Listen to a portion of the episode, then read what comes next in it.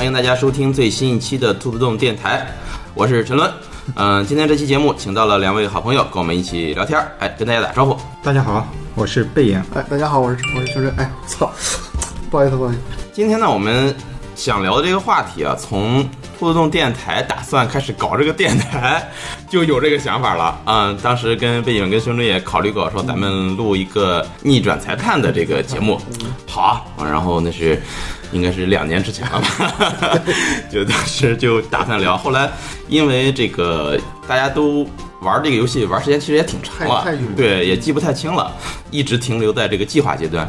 然后前段时间应该是去年吧，一九年，一九年八月份，这个游戏终于出了这个官方的中文版。啊，在这个全平台，嗯都有这个官方的中文版。当时我们想，哎，我们现在趁着这波热度啊可以录一下啊。于是半年后，是吧？半 半年后，我们终于开始录这期节目。我们这次聊呢，就打算先聊一下前三部，嗯就是以陈步堂为主角的，也就是这次只发售了官方中文版的这个官方的名字叫《陈步堂合集》，是吧？应该叫《陈步堂合集》，就是逆转裁判一二三的剧情，嗯牵扯后面的四五六以及衍生的逆转检察官和大逆转裁判的这个相关话题，我们就这次先不聊。如果我们今天的节目录的还可以呢，可能以后会接着聊。如果是这次录的很差，那可能这期节目也上不了线儿。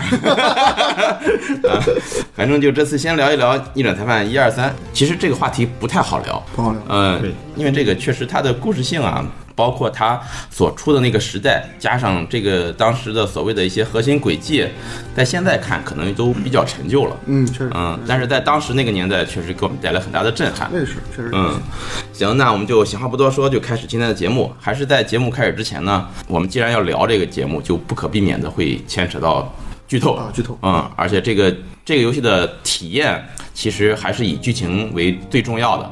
呃，一旦有剧透，可能带给你的体验就不是那么强了。嗯，如果没玩过这个游戏啊，但是还有打算玩的啊，这游戏出了已经二十年了，没玩还打算玩的，我觉得你可能现在也不打算玩了。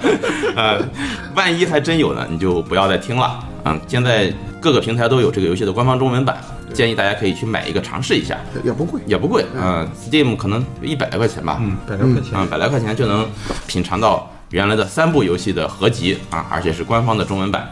不打算再补的呢，也可以再听一听我们的节目啊，感受一下当年的这部法庭推理至高作品的这个魅力。行，那我们就正式开始今天的节目。节目一开始呢，还是大家先说一说自己第一次接触这个游戏大概是什么时候，当时是一种什么样的体验啊？大家的初体验是什么样的 啊？行初，初体验，熊真先来吧。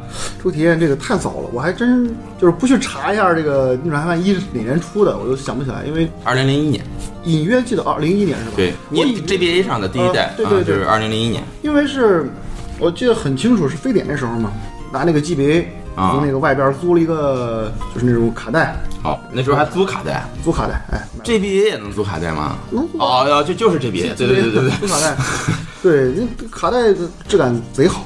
然后陈步堂那个卡带，我记得就是已经被磨的没有皮儿了。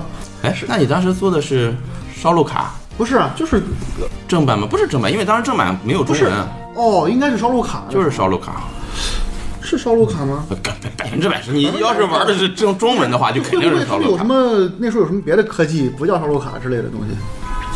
嗯，粒子对撞机。记记不清了，记不清了。总之我是从外边租的卡带，因为这个是三十块钱一礼拜嘛。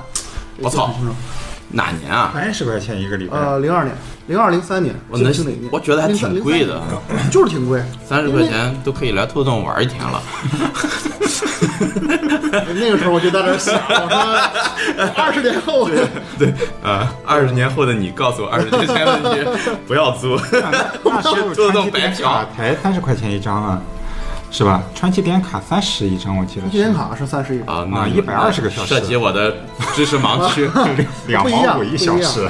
但那时候很很潮啊，那时候玩 GBA 感觉啊！那时候就有这个高贵的主机玩家 有鄙视链了？有有有有，呃，我们宿舍大概有两个人，一个有 GBA，一个没有，啊我就鄙视那个没有 GBA。行，那时候就开始鄙视链了啊！呃，就是因为你也知道，你当时三十是真不便宜，嗯。然后你多了游戏，无论如何你得咬牙跺着脚，你得通关，啊，而且有点像咱们现在买了一个游戏，花三百块钱买个游戏，不玩觉得有点亏的是吧？比比现在买三百游戏感觉还要还要贵还要珍贵，啊。而且而且那时候也苦闷，我嗯。上个学也没别的事儿，不像现在这么多手机。那时候你是什么高中、大学？大学大学是吧？啊，那时候外地在在在北京嘛，嗯，哎，租一游戏回去一玩，哇，太好了！当时那个时候那那种震撼哈，就是游戏能做成这样，呃，嗯不是我能我那个苍白的形容词，我我现在在努力回顾我当时那个人是怎么状态啊，怎么对这个游戏的评价？当时好像就是，呃，太好了。啊，行，我 形容的真好，我怎么想到这么形容的？呃，说实话，你要说让那那个时候的我能看出什么艺术性，或者是看出什么别的，看不出来。嗯那时候觉得好玩，一玩很新颖。哎，这个人上来就杀了人，他都告诉我了，那有什么可玩的？这个不就没意思了吗？是吧？你还是想当一个名侦探，对对就推对，我来啊？猜出来。对对对，哦，对，你说这个，我最近还在那儿又看嘛，然后他说说，因为这个游戏它有日语的那个谐音梗，啊对，就就甚至连第一个人的那个凶手那个名字，呃就是按照日语对。那个拼音里拼出来，他就是第一个凶手那种感觉。第一个凶手叫做山野星雄，对，它里边这个有好多谐音梗。他的日文片假名发音就是就是他，凶手就是他的意思，反正是嗯呃，就特特别猥琐。但是现在就是回头想嘛，那时候我我的感觉就是，先玩了一，嗯然后就按照顺序慢慢的到了毕业，哦玩完的三。啊一二三玩下来，那时候感觉哈，你是说谈感想感触没有？就是游戏好玩，挺好，就就这样了。背影呢？我第一次玩逆转的话，应该是在群里看你和袁绍聊天，一二一三年的时候。那已经很后后面了对啊，袁绍在用模拟器玩儿啊，因为我以前听说过逆转裁判这个游戏，嗯，我以为它是一个体育游戏。哎，跟我一样，跟我一样，这什么为为什么毛线呀？呃。为什么是体育游戏？裁判嘛裁判呀？对，当时就是对日日语的这个哦汉字不太了解。对对对嗯然后我在群里看陈明和袁绍聊得很火热，而且还牵扯到剧透。嗯，哎，我心想，这毛线游戏还要剧透吗？我我就体育裁判游戏到最后哪个队儿赢了？什么呀？哦，嗯我问陈伦这什么游戏？原来是个推理游戏啊，怎么玩儿？用电脑模拟器玩然后我就下了一个模拟器。嗯从一开始玩嘛，一给我的感觉其实不太好。哦在一二一三年的时候，感觉太啊那个时候了，是对对对而且一的程步堂其实挺幼稚，就是一个毛头小子。对，啊，嗯，你在各种热血漫之类的，他能找到程步堂的影子。对嗯，而是一个比较典型的日本作品中的那种对就感觉这初出茅庐的，对对。啊，推理来说比较简单，对，推理也很简单，系统也比较简单，你甚至可以用不停的试错去解开它。对啊确实这你一定会通关了，对就我咬着牙，我我我当时就把它当命运石之门的前十一集。你说这句话就很有命运石之门的感觉。当时的你把多少都当做命运石之门的前十一集，嗯。然后我就玩完了，嗯，玩完了之后，逆转二带给我的感觉非常牛逼好，啊，已经到了烧脑烧脑的级别。呃，。逆转二的难度是最大的，你你比一下子就是拔二高了，二难度确实高，就对。是你要去试是不大好试，而且二多了一个勾玉系统，对对对。对吧，？它系统一下子就复杂了，丰富了哎，嗯。感觉特别好啊，行，配得上这个时代的游戏啊，然后就这就配得口这就气配得上了。玩完了三，啊三给我的好感是最高的。啊！啊，嗯三三获得的评价在公众领域也是最高的，对，那你玩的时候，你那个一有一杠五了吗？没有。没有。还没有是吧？一杠五是出了 NDS 之后对对对才出，的，四之前啊，对四之前的一个铺垫。谁手机响刚才？玩完了三之后，我确实就喜欢上了逆转裁判这一个系列，然后我又去在 3DS 上玩了四，啊，四就比较垃圾了。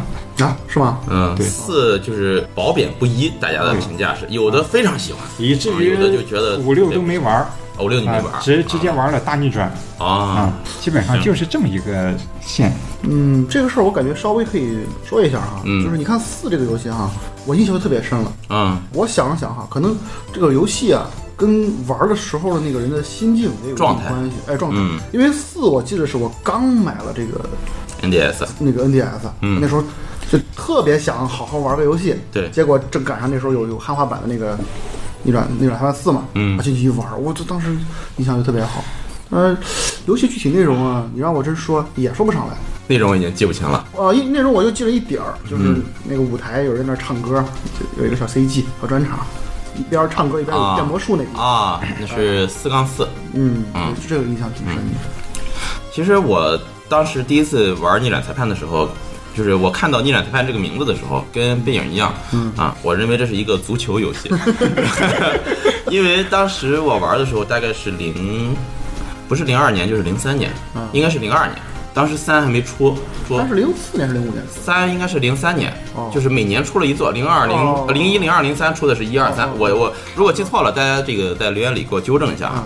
我反正我玩一的时候应该是零二年，当时我我觉得我还是个球迷，哦，就 对。我就就玩找足球游戏玩嘛，哦啊，对，我就找了个逆转裁判，哎，我说这这个好，我还当时跟他们说，这是一个模拟裁判的游戏，你们以前玩游戏玩足球游戏都是踢球，要么玩足球经理，对吧？你什么时候玩过足球的裁判？你们没有吧？我就玩逆转裁判，这一看不对呀、怎么凶杀案啊啊！但是在一杠一进入法庭，当我第一次按下 L 键左肩键啊。陈木堂发出第一声“妈哒”的时候啊，等一下的时候，我一下子就被吸引了，因为呃，咱们现在玩的那个复刻版，嗯。你发出那个。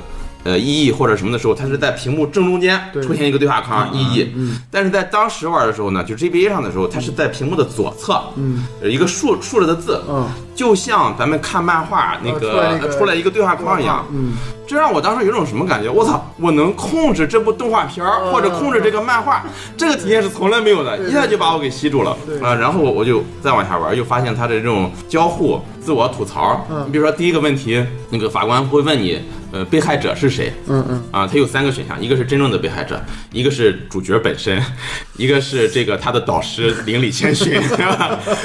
我一看我就太有意思了，我一定要选那几个不对的，就看看他这种吐槽，就是第一次接触这种日式游戏的这种吐槽，嗯。啊，也让我觉得很有意思，因为那时候其实没怎么接触过日式纯文字的这种哦哦。游戏，就感受到了文字游戏的魅力，你说的这个，我估计也是制作者有意为之的。对，有意为之。因为千寻这个，我后来玩 PS 四版嘛，啊。有个奖杯啊。就你要是问千寻，就哦，他就跳跳奖杯是吧？跳两杯，啊，那也挺有意思你 get 到这个点了。啊、嗯。然后就就玩了下去，然后我记得印象很深刻，就玩完一呃一杠二之后，一杠二一杠一一杠二都算是准主线吧，嗯。啊，到一杠三，我就当时觉得这案子我就挺难了，嗯。就是大将军那个那个啊案子啊。嗯，当时我记得很印象很深，我跟我爸在那儿讨论剧情，哦。就是他有一张照片是大将军跛着脚往那个走，扛着那把长枪，嗯。啊当时我爸还说：“哦，我推理出来了，犯人就是那个小孩儿，就是那个什么大龙九太吧，哦叫做拿照相机那个。对对对我说：“为什么？”说：“你看他穿裤子，下面还脱了那么一截。我们就在那讨论你。爸也玩了这游戏？呃我当时玩，他在旁边看。哦，啊那还挺好。一直到玩完一杠四，嗯我就觉得这游戏太牛逼了啊，太牛逼了！因为从来没接触过这种游戏，而且嗯它的一些就现在看来很老土的核心轨迹设定，嗯那时候觉得哇，真的是牛逼。但是当时看的推理小说呀什么，我看的也比较少嗯，就这种给我的震撼还是挺大的。现在我觉得哈，我我我我重玩这个重置版的时候，嗯，我其实我没没觉得它这个核心轨迹有多老套。其其实你看看现在很多东西，它还是用的原来这些内核嗯，只是包装的更更你更好接受了。我觉得，然后反正玩完了这个之后，就玩了，当时二已经出了。嗯嗯嗯，我就玩了这个二，把二又玩通了。玩通了之后，大概在一年以后，我知道三出了，而且出了那时候因为说实没有条件，就全都玩盗版嘛。啊对而且正版就没有中文那时候玩不了中文。嗯、然后就三又出了这个汉化版，我就欣喜若狂的到了电玩巴士还是什么网站，记不清了，下下载下载啊、然后又玩，感觉特别好。我买 NDS 的唯一的为了买 NDS 的原因，就是为了玩《逆转裁判四》，我就觉得这游戏带给我的震撼太大了。那四肯定给你震撼也挺高。就你刚才说的这个一按键键，里边不是出对话框啊吗？啊！那个四不是加了一个语音意义？哎，这四代当时呃我不知道，就是后后面就是大家玩四代的时候有什么那个改进啊？就是四代复刻版是什么样我不知道，嗯但是当时四代在 NDS 上的时候啊，对对你是可以自己喊的，对，啊，按住那个声控的啊、声控然后你喊出来那句话喊，住妈蛋！对对对，他会那个，哇而且四的结尾，啊就是他每一代结尾不都是大家对主角说啊，你又赢得了案子，我们就庆祝一下吧，买单你要来啊，什么什么。这个时候主角一定会喊一句，呃呃，伊格亚里是吧？对对但是四代那句伊格亚里，你是靠按键按不了的，嗯。你一定要自己说出来。我玩到那儿的时候是凌晨一点半，我在家里。喊一嗓子是吧？我又不敢大声出声喊，我就跑到卫生间，他悄悄的抱着机器喊，但是声音小了，他又听不到，哎呀，给我难受的。我又想看完他最后的结尾 CG 是什么样子 呃，这个四给我这这个印象还挺深的，对一身汗啊。正常玩也跟神经病一样，就是完蛋，然后我正常还玩我这是按键啊，我我我没喊，我喊，那行。我媳妇儿在旁边去看傻逼。玩了这个游戏之后，就最吸引我的一个是当时来看就是剧情。嗯、其实，在当时就是制作人巧周来做的时候，他是哦并没有计划做后面的作品的，哦他就做了一个一一杠一。其实你现在来看，就是一个完整的作品，把那个 DR 六事件给解决，相当于一个解决，把跟遇见的这个第一座对一转一，包括那个跟遇见的那个呃心结也给它打开了，嗯，相当于这个案件完整的已经完整的哎结束了。可以了，嗯，但是因为这个游戏没想到当时的销量那么好，是，口碑也挺好，卡普空就让小周又做了第二代。嗯，第二代其实是被诟病最最多的，就在一二三里面，一个是它难度过于大了，我嗯，就是。二是不太，呃，就是还有一个就是他在出示证物或者是解决谜题的时候，好多地方需要二级联想。嗯嗯，嗯，就是你不像一那么直接，对，啊有有一些地方哈，我个人这把枪上根本就没有指纹，正面上写的枪上有指纹，就是这种你一看就能看出来的。对好多地方你就需要去仔细推敲一下。嗯但是二开创性的引入了，就像刚才背影说的，加了一啊个勾勾勾玉系统勾玉系统。这勾玉系统一下子就把这个日常的探案的阶段啊给它丰富起来了。是因为之前在玩一的时候，搜索阶段是挺枯燥的，相当就有点枯燥的，大家都急着赶紧进入第二天的法庭阶段。它的游戏性丰富了。对，而且其实勾玉系统还挺合理，比较符合你身边有个灵媒助手的这种逻辑。对对对啊，你就算用勾玉系统发现了他是说谎的话，你没法证实，你还是需要自己去收集证据，对然后去击破他的谎言。你只知道他说谎了。对，嗯，只只能说勾玉可能类似于你的第六感。对，就是在那个年代，就已经在论坛上有人说。一个好好的推理游戏为什么要加入灵媒师这个了？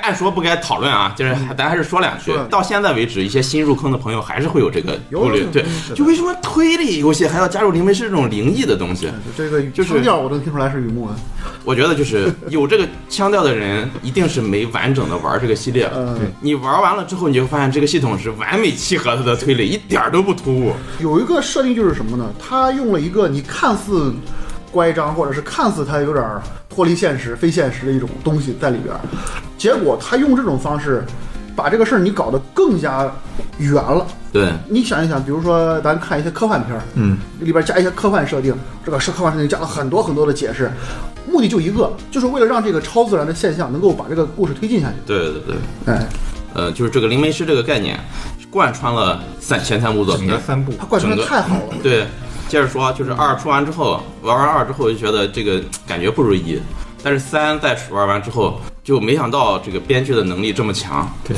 把前两部的线全都穿在了一起。就是当时我第三部玩完的三杠四之后，因为前两部都是一杠四就结束，二杠四结束，嗯，出来一个三杠五的时候，我是很激动的。对。我操，这第三部居然有第五章，而且第五章的标题是华丽的大逆转。嗯，对于这个当时很中二的我来说，看到这标题就很激动。玩完之后就感觉这一章的内容不愧是华丽的大逆转，真的是完成的相当之华丽。华丽的逆转是讲的是最后的那个什么，就是在那个村里那个事儿。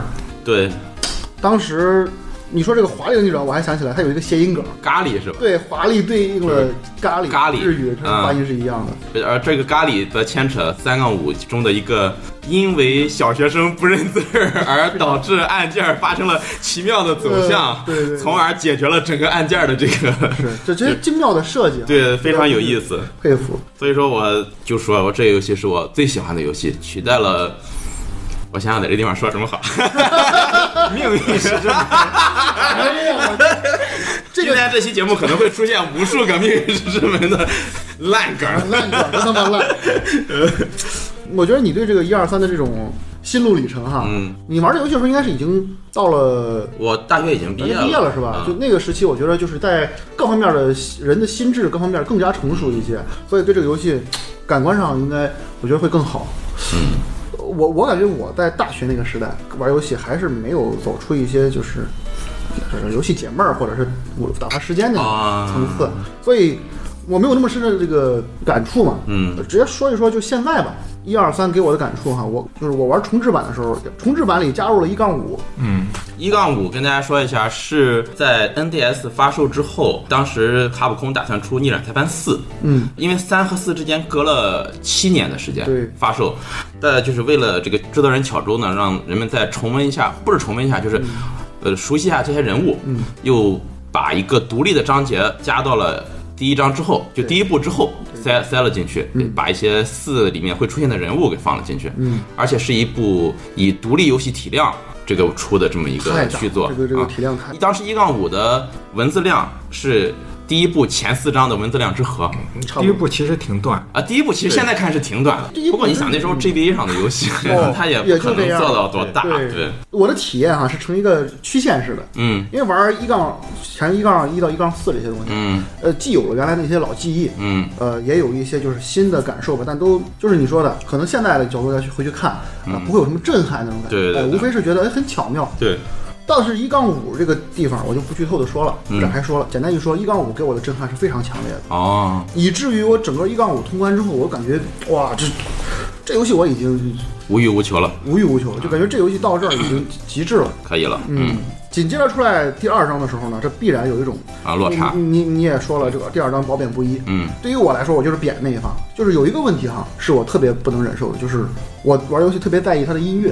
喏、哦，一的音乐在我看来特别的精彩，就对，第一次我记得我当时我为了弄个铃声，把那个音乐铃声弄到我大学那个手机里，费多大劲儿，因为那时候弄铃声太费劲了。二的那时候手机还是什么四十和弦啊，对，四十 那种对对对，多少论和弦都对对对嗯对，找个音可太费事了。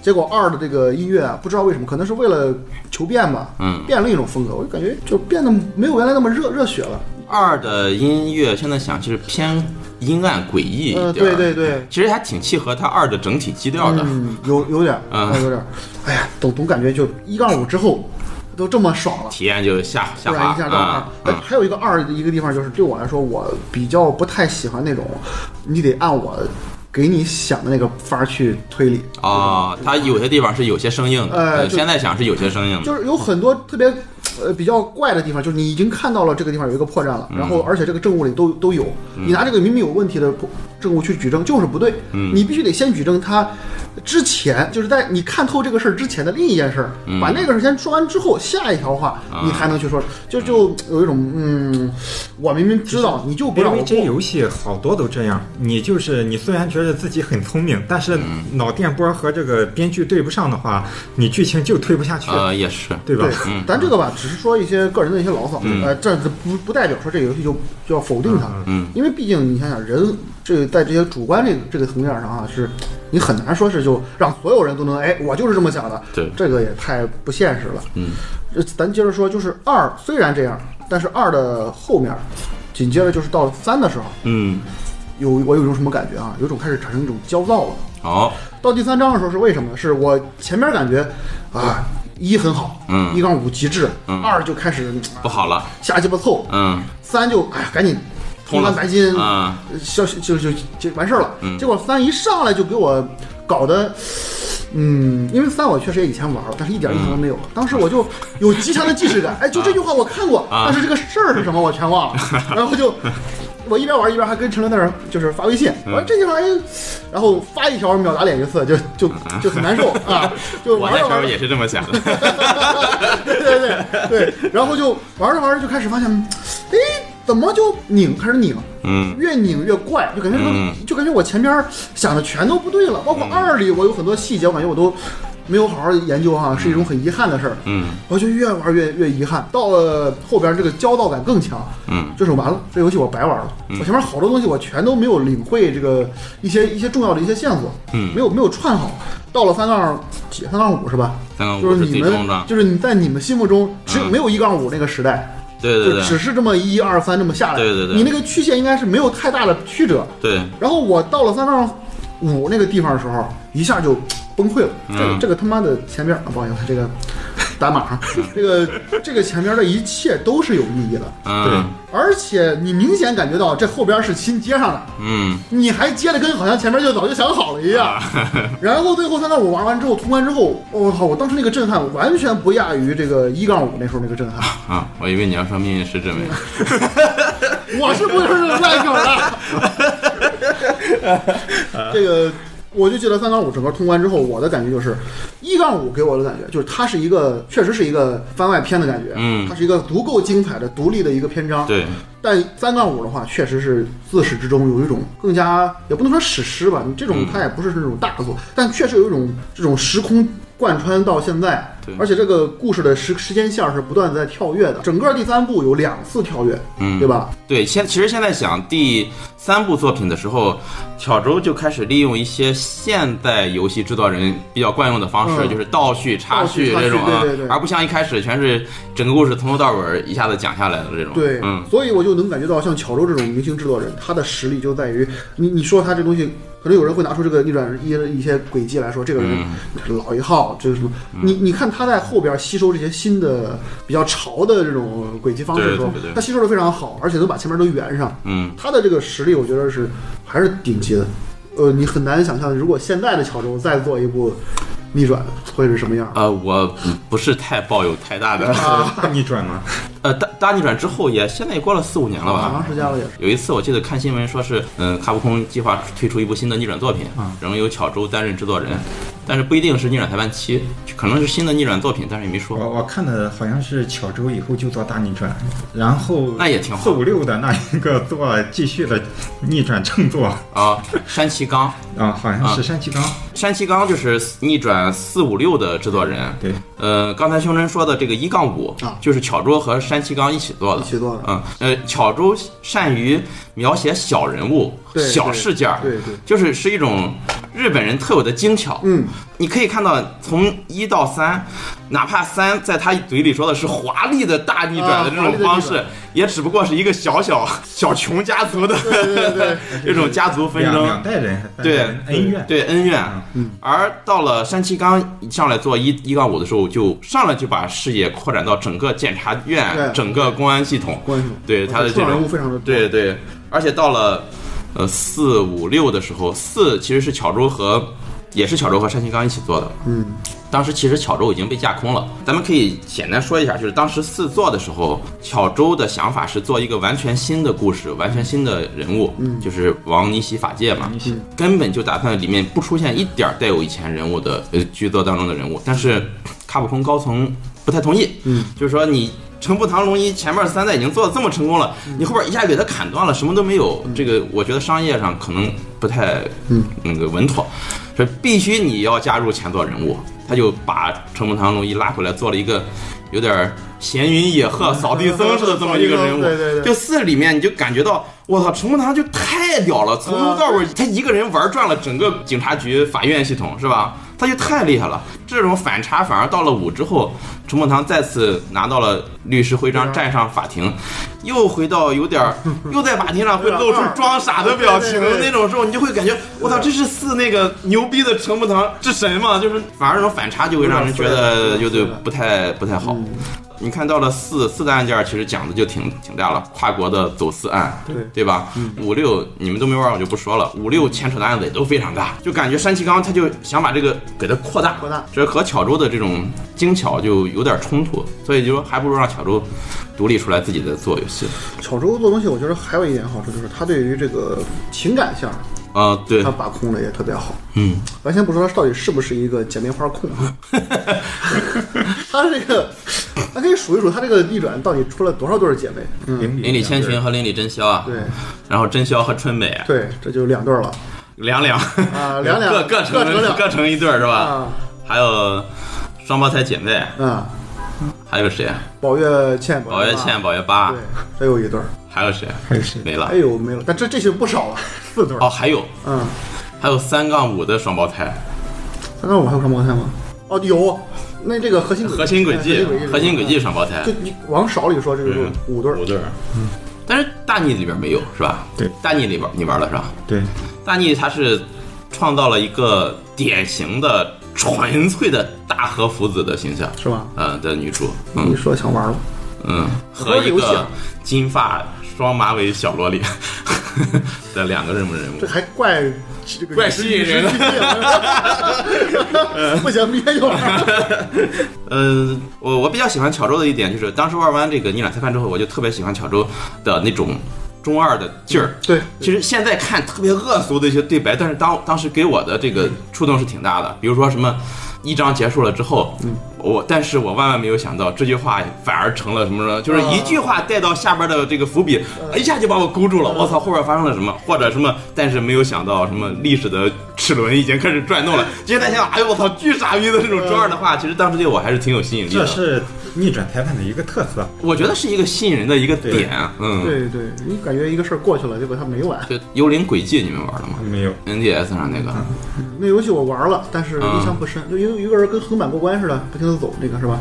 嗯，不是然后，到了一个地方，他可以用一个什么东西来，就是查看死生前那个人干了什么事儿。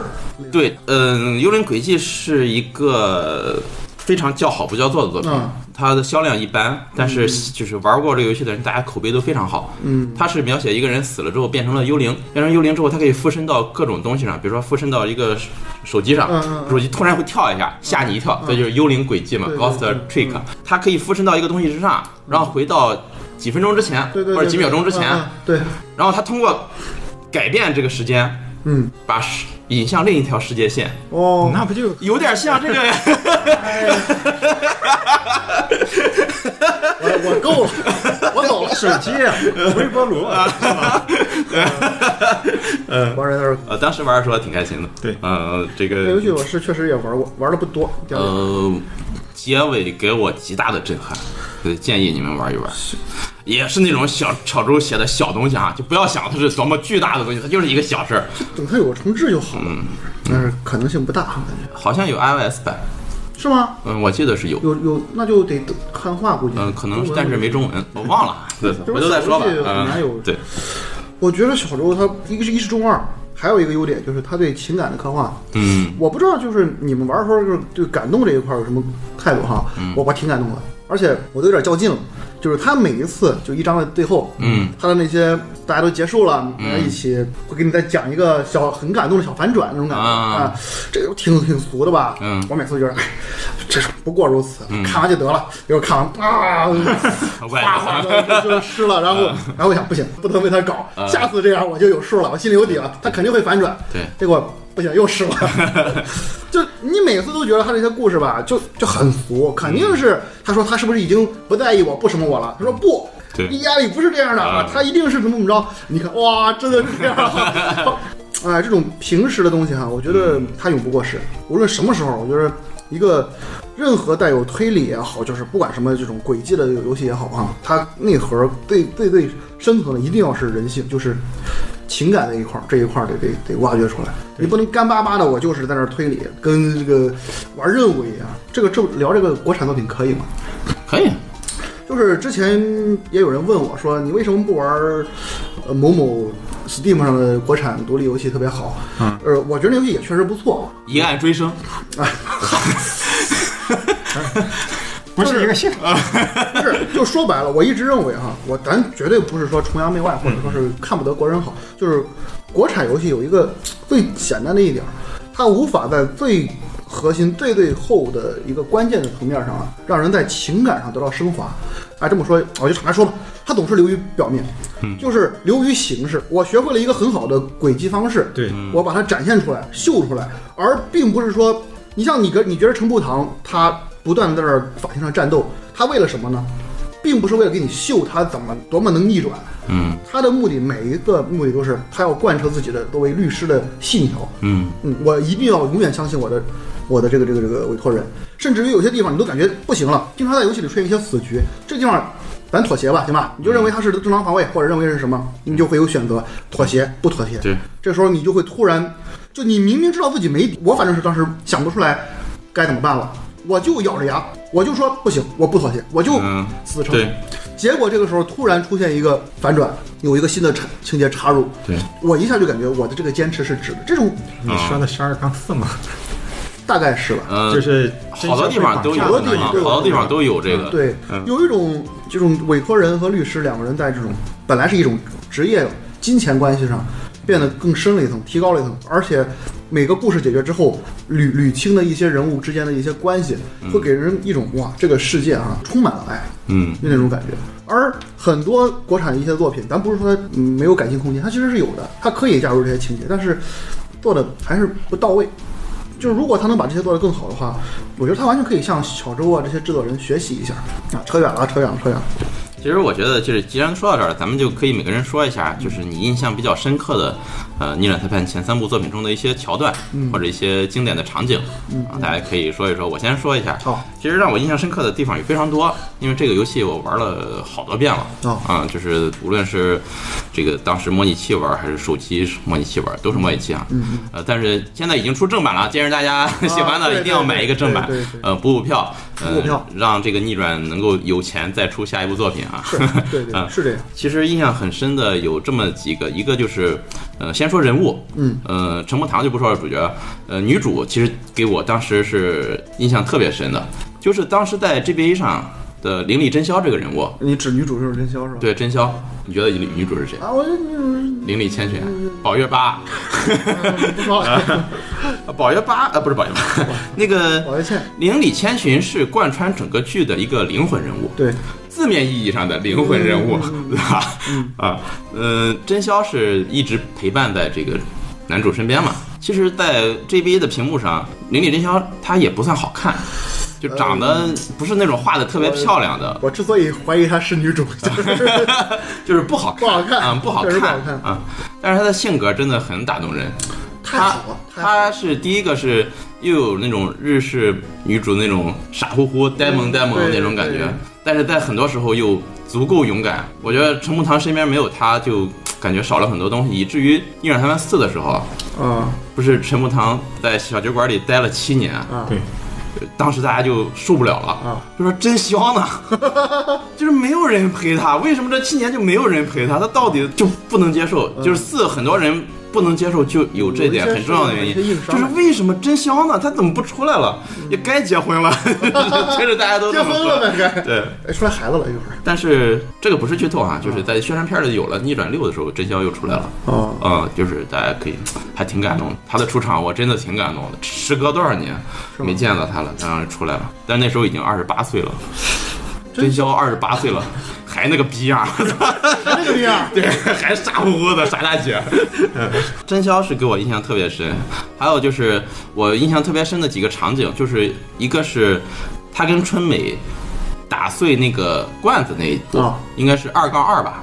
哦，超感动。二杠二，呃，当时他那个把罐子打碎了，然后春美一个人哭着，当时有一幅例会，有一幅例会。呃，有一幅插画，就是她哭着在走廊里去把那个罐子给它拼好，嗯。但是没想到案子结束之后，呃，真宵曾经也把罐子打碎过，然后也是哇哇的哭在那儿拼，嗯。到后来又回溯。真宵小时候也把罐子打碎了，嗯。然后千寻帮着他在那儿拼，嗯。就是贯穿始终的姐妹的感情。啊！当时我看到这儿真的很感动，我当时很感动就是家族虽然说他们三个人在上一辈的纷争中真的就是生生死相见了那种纷争，几乎是，而且千寻也为因为家庭的原因出走，不再担任这个灵媒师，而成为了一名律师。呃，但是不管怎么样，三个人的姐妹感情到最后永远都是那么的让人感动，非常非常打动就是这个地方是挺感动我的。嗯而而且你想想，这个东西它已经它是到达现实现实领域了。对，现实领域里这种情况不是不是有很多吗？嗯，能够保持这么一份淳朴的感情，这就是逆转带给我们的一份美。我觉得确实是这样。背影有什么印象深刻的其实我对每个 NPC 印象都非常深刻啊？啊，最喜欢的是魔明，是魔明啊，对他在法庭上抽小皮鞭嘛，啊，对对我感觉特别好玩儿。对，特别好玩呗。对，很享受。特别好玩儿，而且他最后的时候 不还换了一身比较淑女的服装吗？有这么一个场景，他有吗？他在好像是要出国还干啥的时候呃，不是，换换装了，反正没换装，没换装呀，我。第二部的结尾儿，啊，哎，别提了，我让狗逼剧透了。他就是一直在第二部里面是一种高傲呃冷峻，变成了小女生的那种，就突然哭了法庭，哇哇一哭，我靠！对这个角色特别感兴趣。我我我以为他通关了，我在那儿，你说人玩我二杠我二杠我刚打完，还没到最后告别那块儿。二杠四，啊二杠四，然后我就在那儿说，哎，我说感慨的，然后跟他们聊。就我以为他通关来一句了，啊，你是不知道那个时候我没哭的时候，我 你没通关，你说啥呢？在那儿？气死我了还！有歌德这一个角色嘛，哦，这个角色树立的太有味道了。我正要说这个事儿呢。嗯，我我对他印象特别深，而且歌德的配音好像是深谷英树是吧？我我不太清楚，可能是。这还配音呢，我记得它里边那个声优就是一个人配好几个，那个神那个神谷英树是吧？嗯，因为卡普空就没钱几个人，，就那么几个人，他没钱请请 CV，就啊对，制作人自己弄。对，好多都是那个还有师张正治啊，万年的搅屎棍子，对，这个。有他在的案件真的是错综复杂。他就是给你增加难度的。对，我对这几个角色，还还有那大妈叫大厂大香。大大厂香，哎，呃，官方翻译里边不叫这个名了，好像叫那大妈真是，记不清了。嗯，其实其实 Rap 他选手身边都是一群稿子。你现在来看的话，他就是一群稿子。对对对对对。你说这个，我想起我一个同事，他也是很喜欢逆转，哎，不是，就是他也是玩逆转嘛。他的特别喜欢说的话题就是逆转里边这些人都太怪异了，就是嗯，每个人都有一个特别怪的一个对对对对例会的那种嗯点。他的这些人的怪异，你其实想想，他也挺正常，就是把某一个特色给夸张呃了。放大了，嗯对放大啊，你比如说那个刑警叫戏剧啊，密剧，密我刚我刚被人纠正过。对，我也我叫了 N 年的戏剧，啊，这但是这个不是怪那个，因为在我们玩 GBA 的时候，他写的汉字就是戏，是？吧？对，翻译的人啊，他就看错了啊，他就给写成戏剧了，就导致就一直是戏剧，戏剧，戏剧，啊，而且他总是有个口头禅，什么的说什么的的说对啊，哎，好像正版里呃，去掉了，去掉了。去掉了，在就是官方中文版里把这个口癖给去掉了。又没了。啊。呃，在日语里是什么什么得死 desu desu，他这个口癖是让人印象非常深真刻。真的是那么大的一个壮汉型的刑警，然后给你来这么萌的一个 反转，对，对。我特别喜欢这个人，而且刑警就是一开始你感觉就处处跟你作对，对。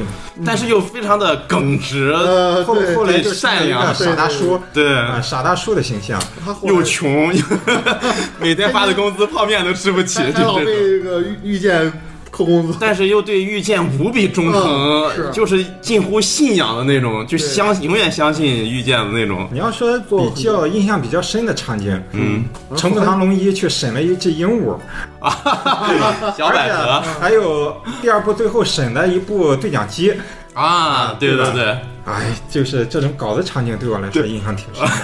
呃，确实是，呃，就如何把这些荒诞的情节揉到里边，对让你觉得合理？哎，，这就是确确实，当时。他审对讲机的时候，感觉哇靠，对面真是太牛逼了，我觉得太可怕了。对。嗯。我就是后背发冷。真真真的是把你往死里整。对对对而且一点不感觉一个对讲机放在那儿，你和他对话违和，就感觉还挺紧张的对。面就是一个冷酷的杀手在那儿。对对，其实那个那个鹦鹉那个地方，嗯，我印象特别深刻，就是，呃，那是一杠几？第一部一杠四啊，对，一杠四嗯，第一次发现小鹦鹉的时候，我当时就觉得那个老头就是个傻子，是吧？那个大叔，嗯，那时候一切都不知道，还在迷雾之下，我就哎呀，真香，你就是能玩，你说你闹个什么劲？你跟那个鹦鹉对什么话？但是当鹦鹉说出突然说句不要忘记 D L 六事件的时候，我浑身的鸡皮疙瘩就起来了。我操，这太可怕了！为什么跟我之前听到的一个案子联系起来了？就是一下子，我当时一鸡皮疙瘩就起来了。对，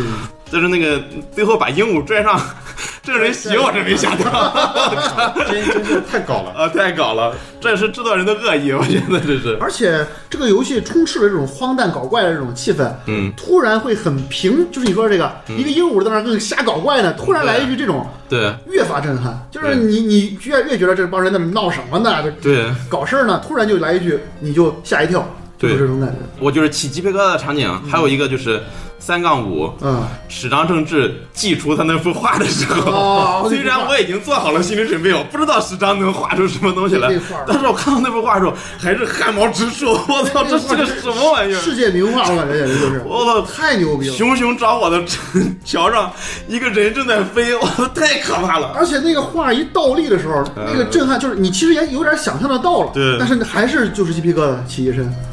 而且那幅画的用的色彩，我觉得是经过设计的，就是让人不舒服。对，肯定是嗯设计好的。其实像刚才背影说的，这个巧周对于人物的把控和设计是非常见功力的非，常好。他每一个人物都让你印象极其深刻。这而且全是配角，等于是对他的动作、说话、表情以及一些表情的转换，前段在微博上看过一个帖子，就分析这些人物的表情转换，短短几帧就把一个人物那种状态表现的活灵活现。歌德那个人虽然说在法庭上爱喝咖啡，对。对吧？但是他喝咖啡的时候基本上都是搞怪，你要么就一口咖啡喷在桌子上 对，要么就咕咚咕咚对对，吨吨吨吨吨。我因为他买了好几包咖啡，一边喝一边喝。看到喝到对，而且还贼中二，对。啊，什么咖啡的苦涩啊，又是什么浓黑的什么玩意是的这种，他的人物刻画还有一点哈，他不拘于就是所谓的写实，或者是把这个故事推向一种真实，就是用、嗯。用一个非常，呃，咱再不点名的说一下，又搞一个什么李探长、王秘书、李会计什么，你感觉这个人换成另一个人没有任何影响这个故事。但是你感觉这里边那个你说的那个搞怪大妈就是那种那个搞怪大妈，这个嗯。这个因为老头他给就是老头，他老给陈步堂使绊子，对。对。对。实际上政治是小屎棍儿他自己给你不经意的，其实他也使绊子，对。呃，但是他是无意的，还有有一个对他就是个沙雕，有一个对对。对半子的傻屌是那个头发蓬松的那个女的，叫啊，那个关西人。对那个叫记者，叫什么来着？，是个是是是个啊小独立记者，独立记者。叫叫什么来着？我靠，一时间想不起来了。嗯嗯这就不到这这倒不重要，而人咱都能想起来，可能名字反而薄弱化了。其实你想这个，呃，当时第一次史章出场的时候，陈木堂又介绍说，凡是坏事的背后必定有史章的存在，对对，就先跟你说了这么一句话。了。一个段子，但是你没想到，他真的每次出场的时候都，就是你一看他出场，我操，坏了，要出事儿。但是你又忐忑，我操，他能弄出什么事儿来？就是他人物立的 flag，不是说我生硬的给你贴个标签他就是个什么人。而他做的一些行为深刻的体现了这个标签儿。这个我觉得是设计是见功力的，很见功嗯。力。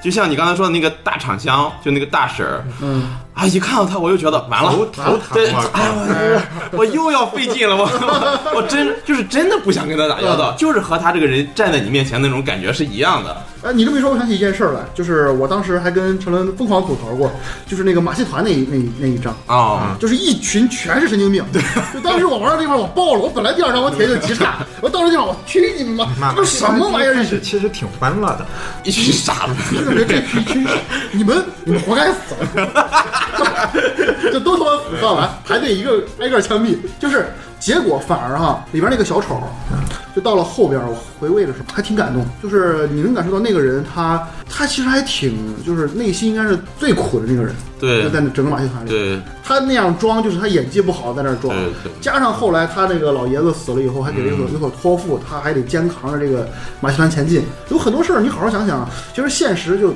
就挺苦涩，就这个人他装成那个样儿，还挺感动很。难。马戏团包括小丑在内，嗯。除了团长全是社交障碍，对全都有社交障碍。嗯，但是到最后，就是小丑不得不出来扛住这一切，对对，反而就更衬托了他以前拙劣的那种表演，但是又没办法，我又要扛住这一切，就就就到后面嗯。跟前面的一对应，你才知道前面这些人的其实还，而且包括那个赋语师，嗯，其实也有点儿。加上那个不是马克思佩恩，那个叫那个那个那个那个魔魔术师山田耕平，真名叫山田耕平嘛嗯嗯，他的英文名叫什么来着？起了一个贼酷炫的这个外那个人是吧？就对对对。就是委托人啊贼酷炫的名字。想不起来了，呃。那个反差啊，对，那个反差也挺好的。呃真香和他们去见他，咔扔出无数个那个什么甜心，你是来看我的吗？说话还带五角星儿。呃，说最后说哦，他发现自己是被告人的时候，嗯。妆也掉了，呃俺叫山田耕平，什么那种反差。俺都。俺都出来对，了。哎，他就日语发音应该是可能就嗯欧莱欧莱什么的。我，不是宝啊贝，反正就发音也不一样了，嗯。就那种反差，就前后的反差对应还挺大，但是你又觉得一点都不突兀，对，嗯，是很合理的，嗯。说起来，你们这些犯人里有没有哪个就是，咱不说牵扯主线那几个人啊，嗯，就是平常那些支线故事里有没有哪个真凶是你觉得完全不同情的，嗯甚至有点想赶紧把他搞搞出来，嗯弄死他那种感觉？我觉得你一杠一就没有任何道理的坏，就是个没有道理的坏啊！就是那那这个就是纯就是被制造人拉出来，就让大家那个什么的一个人。那你要说主线，其实就是主线。但是我有一个支线人，就不是很千代美是吧？对啊，那那个肯定大家都很，死里坏，他那没没有一点好。对对对，那那个人跟江之岛盾子有一个。哎，剧透啊！是，我说的是这个《命运石之门》里的江之岛盾子。行，你你也说《命运石之你也懂《命运石之门》了？那个环节啊，就是刚才说那个马戏团那个还是那句话，嗯，他的这个真凶阿罗约，就那个人，一脸印第安人打扮那个人。那个人给我印象非常差。啊！就这个人，我不知道是设计师有意为之，还是塑造上有什么问题啊？嗯，我对这个人没有一丝一毫的同情，我甚至于觉得这个人他就是罪大恶极，他的立场、动机、他的这些手法，所有东西啊，让我感觉他的这所谓的这些，最后包括最后流泪什么之类，都是一种伪装。伪装，他这个人就让我感觉很很恶心。就是当然这是我个人主观的一个看法，我个人感觉其他所有人。他都带有一些不得已而为之啊，或者是他有什么苦衷之类的。嗯，但他这个给我感觉，他就是一个杀了人之后想跑没跑了，而且还扯出一堆东西要洗自己的那种感觉。当然这个很主观一点，咱就引到这个还是主线上来了。就是主线上那个，你刚才说这个千代美那个，千代美，我曾一度认为哈，这个人好像还有洗的可能性。尤其是三杠五出来之后，他的双胞胎妹妹出来之后，那么好了以后哈，呃，我当时我还就挺愿意接受的。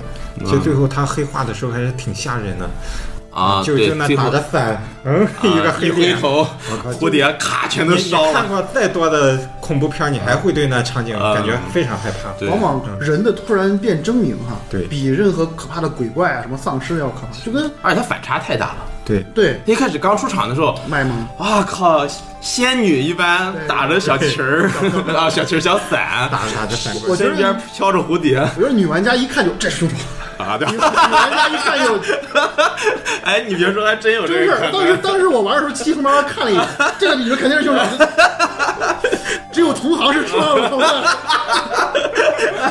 行了，哎呀，我我印象里他那个。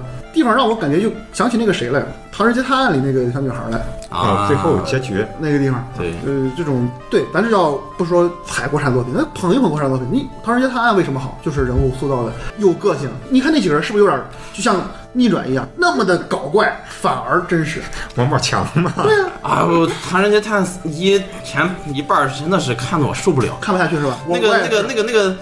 大闹警察局，那什么玩意儿？太他妈的！但你别忘了，它是一部贺岁片啊！那是那没办法，他必须要照顾一部分这个，就是要要有这么一部分场景。我给你。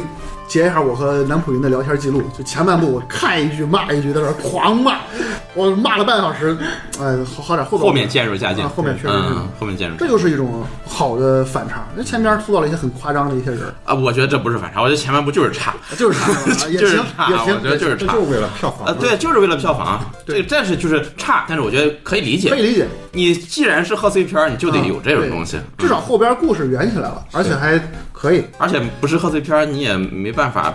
把一部他觉得这么好的作品，在合适的时间搬上去。对对啊，扯远了，扯远了，不好意思。本期节目呢，因为时间的原因，我们就先聊到这儿。下期节目呢，我们会继续跟大家聊有关《逆转裁判》这个游戏的一些话题，和关于这个游戏拓展开来的一些内容。那么敬请大家期待，也感谢胸针，感谢背影跟我们一起录制，感谢大家的收听，我们就下期再见，拜拜。